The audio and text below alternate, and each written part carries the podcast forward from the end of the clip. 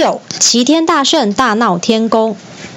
孙悟空担任弼马温已经好几个月，于是他特别安排一桌酒席，准备犒赏他在马房的属下们。三杯黄汤下肚之后，孙悟空问：“啊，我在天庭上任已经好一阵子了，哎，到底这个弼马温是什么等级的官职呢？”众人听了，哄堂大笑，哈哈，哈哈，嘿。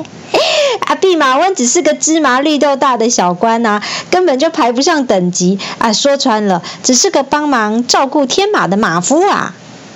孙悟空一听到，才恍然大悟，原来自己只是个卑微的马夫。这个真相真让他又惊又气。盛怒之下，孙悟空砰一脚踢翻桌子，大叫：“我老孙在花果山上，好歹也是个万侯永戴的美猴王！”如今来到天庭任官，竟然只让我当个卑微的马夫，真是太瞧不起人了！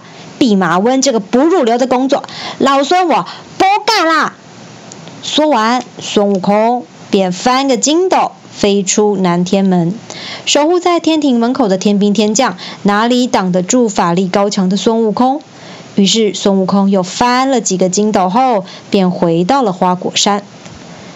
回到水帘洞之后，孙悟空就将在天庭所受的委屈从头到尾的向猴子们诉说。有只猴子说：“玉皇大帝真是脑袋空空，不知道善用人才。大王如此神通广大，玉皇大帝封你个齐天大圣的称号还差不多呢。”听到齐天大圣的称号，孙悟空笑得合不拢嘴，连声说：“好，好。”齐天大圣真是太适合我了！孙悟空立即命令猴子们制作旗子，旗面上清楚写着“齐天大圣”四个大字，并要大家在水帘洞外竖起旗杆，将旗子高高挂起，让旗帜随风飘扬。孙悟空志得意满地说：“从今以后，你们就称呼我为齐天大圣。”猴子们连声称是。第二天，玉皇大帝早朝时，太白星君仓皇失措的上奏：“呃，启奏玉皇大帝，孙悟空嫌弃弼马温的官职太小，已经擅离职守，逃回花果山了。”玉皇大帝听了，勃然大怒，立刻传旨给哪吒三太子，让他率领天兵天将去捉拿孙悟空。接到玉皇大帝的圣旨。哪吒率领天庭大军来到花果山，孙悟空一听到这个消息，便戴上紫金冠，披上黄金甲，穿上步云履，手握如意金箍棒，率领众猴出动迎战。见到孙悟空出现，哪吒便破口大骂：“你这个破猴！我们奉玉皇大帝的旨意来收服你，还不快快束手就擒！”孙悟空看到眼前的哪吒一副乳臭未干的模样，轻视的笑说：“哈哈，你这个小奶娃，我看你的乳牙就还没掉呢，竟然跟你孙爷爷挑战，你还是回家喝奶去吧！我才不想欺负一个小娃儿。”听到这番侮辱伤人的话，哪吒当场怒气冲天，大叫一声：“变！”立刻长出三头六臂。而且每只手上都拿着一把不同的兵器，恶狠狠地朝孙悟空砍杀过去。这时，孙悟空也不甘示弱，同样变成三头六臂的模样，再把金箍棒从一根变成三根，利用六只手臂轮流挥舞着，两人展开一场决斗厮杀。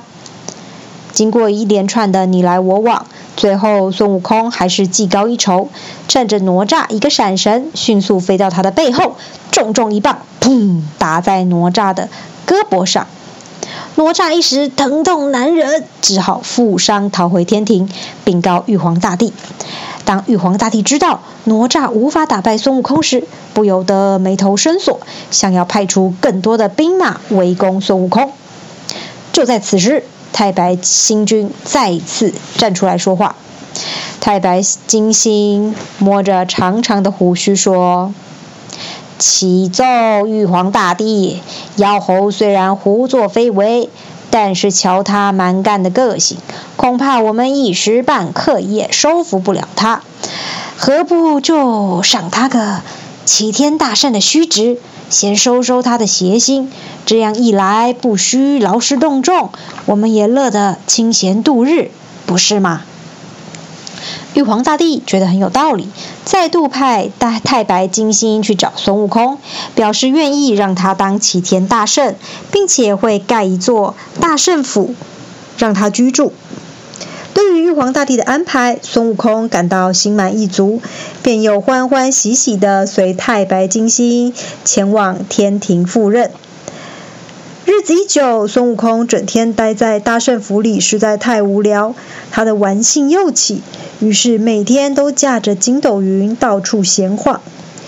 玉帝得知孙悟空整日游手好闲，怕他又会惹是生非，便派他去管理王母娘娘的蟠桃园。蟠桃园中有三千六百棵桃树，最前排的一千二百棵桃树所长的蟠桃，犯人吃了可以飘然成仙；中间的一千二百棵桃树所结的桃子，吃了可以长生不老；最后一排一千二百棵的桃树的果实，吃了就可以与天地日月同寿。守护园子的孙悟空。每天望着鲜艳欲滴的蟠桃，啊，口水直流。他决定，哼哼，偷几个来尝尝。孙悟空手脚利落地爬上树，挑了一个熟透的蟠桃来尝鲜。他一口啊啊咬下鲜嫩多汁的果实，觉得啊香甜美味极了，又忍不住偷吃了第二个、第三个。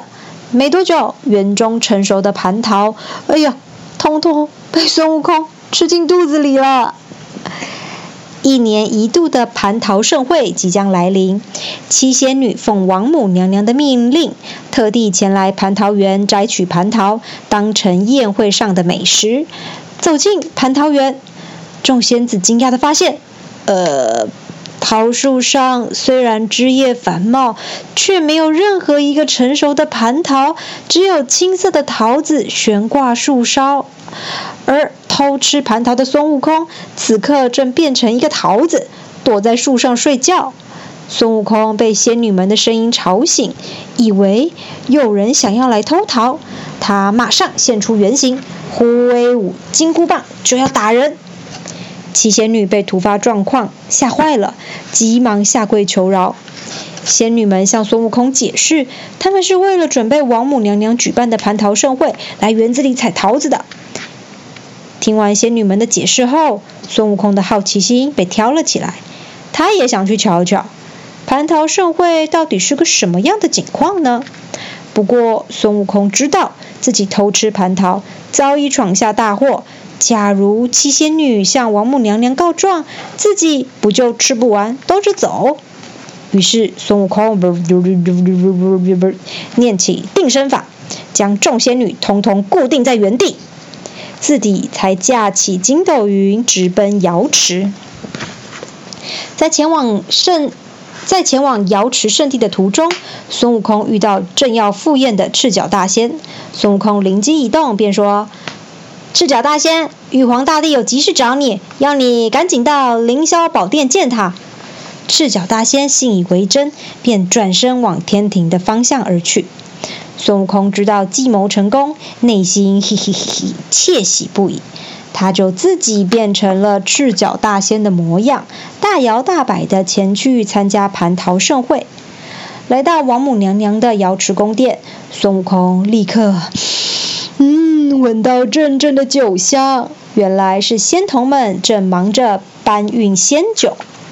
平时就贪杯嗜饮的孙悟空，早已嘴馋得口水直流。他拔下几根毫毛，轻轻一吹，呼，再喊一声“”，毫毛立刻变成了瞌睡虫，悄悄爬到千仙童的脸上。因为瞌睡虫上身，所以仙童们的眼皮变得沉重不堪，忍不住直打哈欠。不过一会儿的功夫，便呼咻呼咻躺在地上入睡了。看见仙童们个个不省人事，孙悟空随手将仙酒开坛痛饮，不知不觉中，孙悟空已经喝得酩酊大醉。酩酊大醉，于是他迷迷糊糊走进了太上老君的炼丹房。炼丹房里一个人影也没有。孙悟空来到火炉旁，看见五颗刚炼好的仙丹。便不假思索地把仙丹通通 咕咚吞下肚，然后才心满意足地躺下来睡觉。等孙悟空酒醒之后，才惊觉自己闯下了大祸，心想：啊，这下可糟了！如果让玉皇大帝知道我偷吃了蟠桃，又吃光了太上老君的仙丹，一定会找我算账。啊，我还是赶紧溜之大吉吧。于是，孙悟空使了个隐身术，偷偷溜出西天门，腾云驾雾回到了花果山，躲起来。